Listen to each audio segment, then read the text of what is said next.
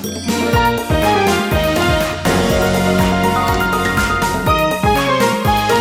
てるから作るまでリサイクルの天才ライフアシストチャンネル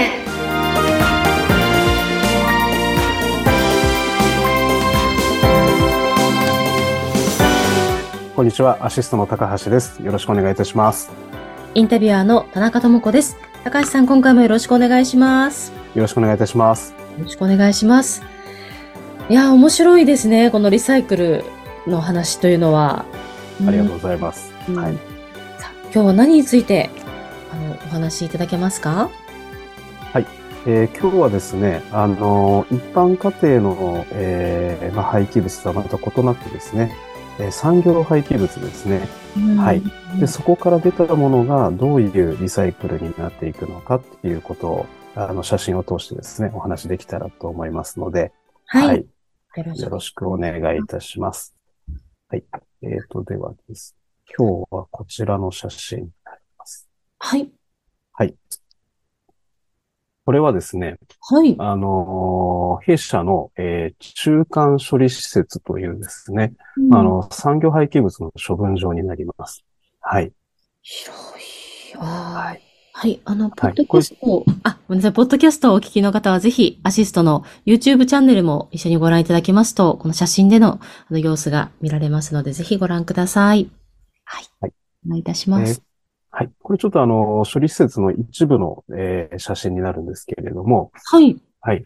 えーっとですね、まず右側に見える、こう、四角い、なんかこう、薄緑というかですね、はい。はい、箱みたいのがあると思うんですけれども、で、これちょっとですね、写真がこれで 収まってしまってるんですけれども、このさらに右にはですね、ステ大きいステージがあって、で、そこに、うん、あの、プラスチックの廃棄物をですね、あの、置いて、で、そこで、えー分別してですね、で、この、えーここにですね、ベルトコンベヤーがついているんですけれども、ステージからその廃棄物がベルトコンベヤー乗っていって、で、この、えー右手にある緑色の箱手の中にですね、入ると、えーこれがですね、こう、真ん中あたりに、こう、斜めになっている、こうう、ん、棒状のものが見える と思うんですけれども、はい。これもあのベルトコンベヤーになっておりまして、で、破砕されたものがこのベルトコンベヤーを乗っていって、でこの左側にある、えー破砕された山に、どんどんどんどん、こう落ちていくという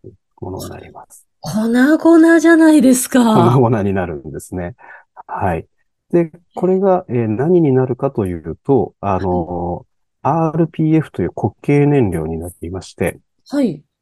はい。で、これがですね、あのーまあ、製紙会社さんですとか、えーセメント会社さんですとか、まあ、そういったところの、えー燃料に変わるというものになりますね。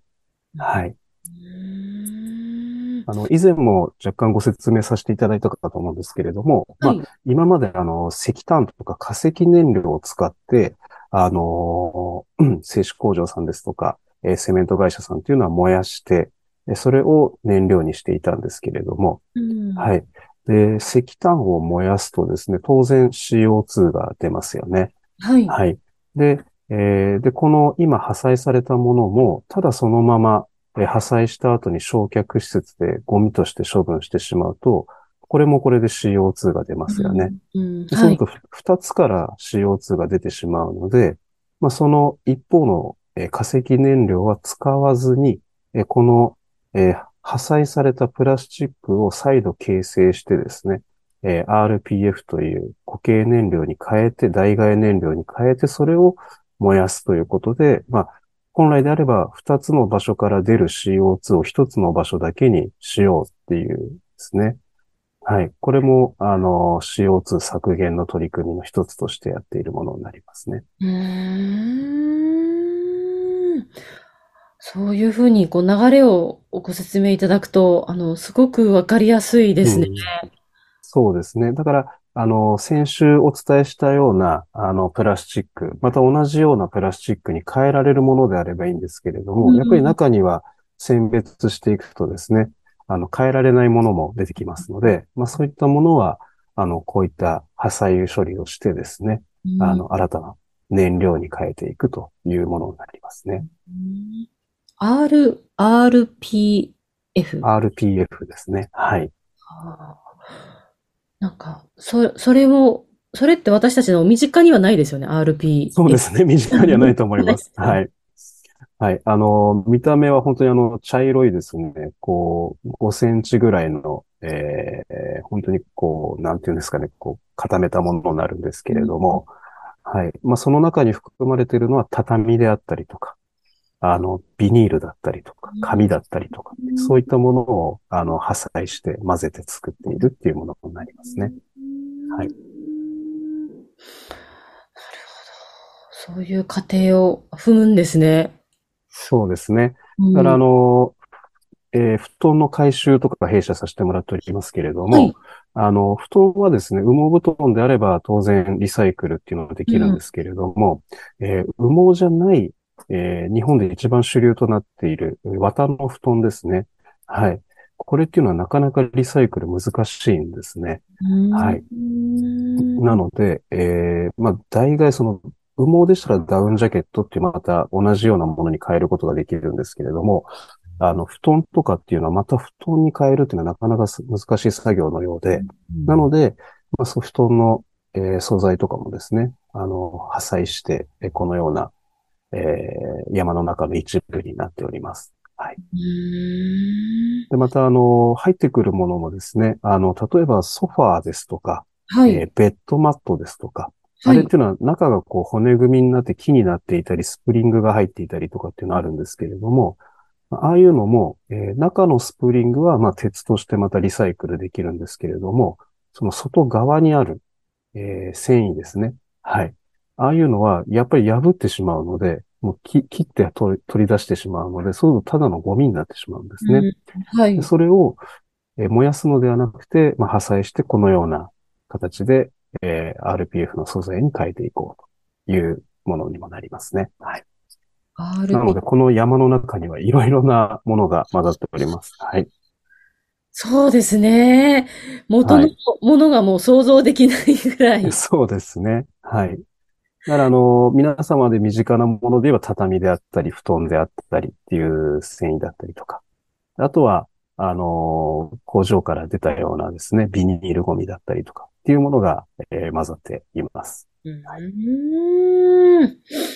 そんなにいろんなものがここにはい。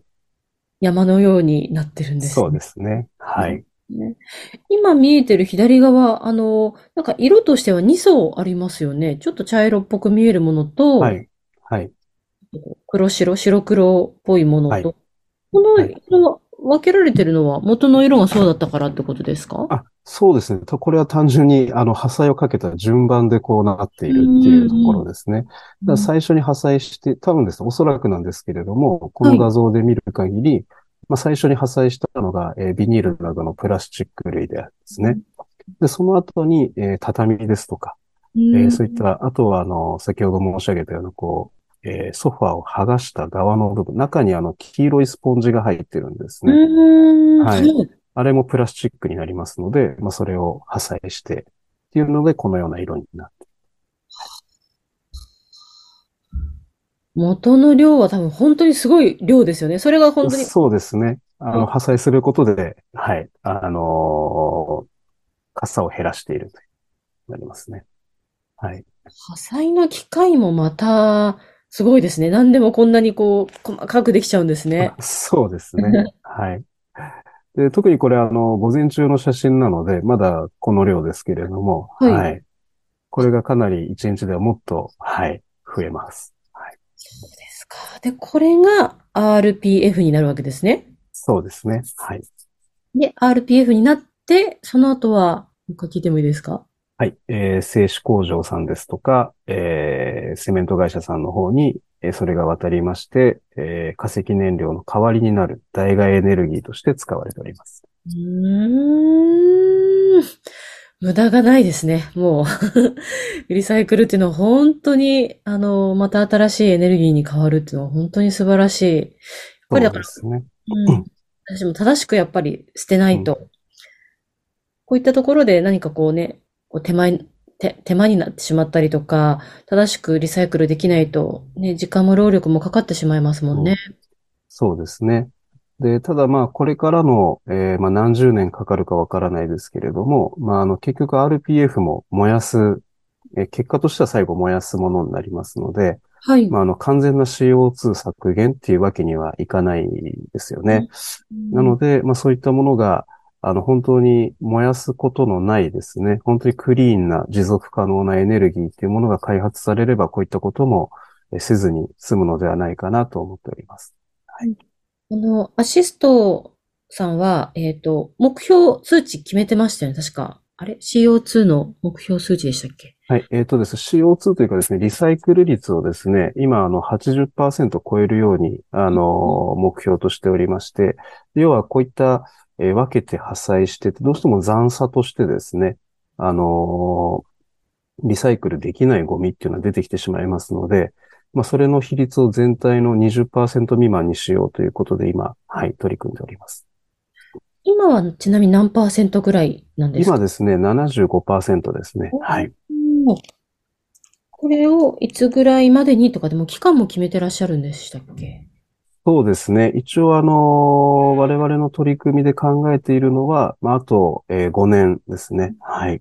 うん5%をプラスするってすごい高い数字。そうですね。だから本当にあの、スキルも必要ですし、あの、作業スピードも上げなければいけないですし、まあ、分けるって一番時間かかるんですね。うんで、ここに時間が取られてしまいますと、なかなか、あの、破砕の処理の工程までいかないので、まあ、その辺の、えースキルですとか、えースピードとかですね、まあそういったもの。で、またあとは、えー他にも、あの、羽毛みたいな、羽毛布団のようにですね、あの、リサイクルできるやり方があるんではないかということをかん日々考えながら、はい、取り組んでおります。いや、今回も非常に勉強になりました。高橋さんありがとうございました。ありがとうございました。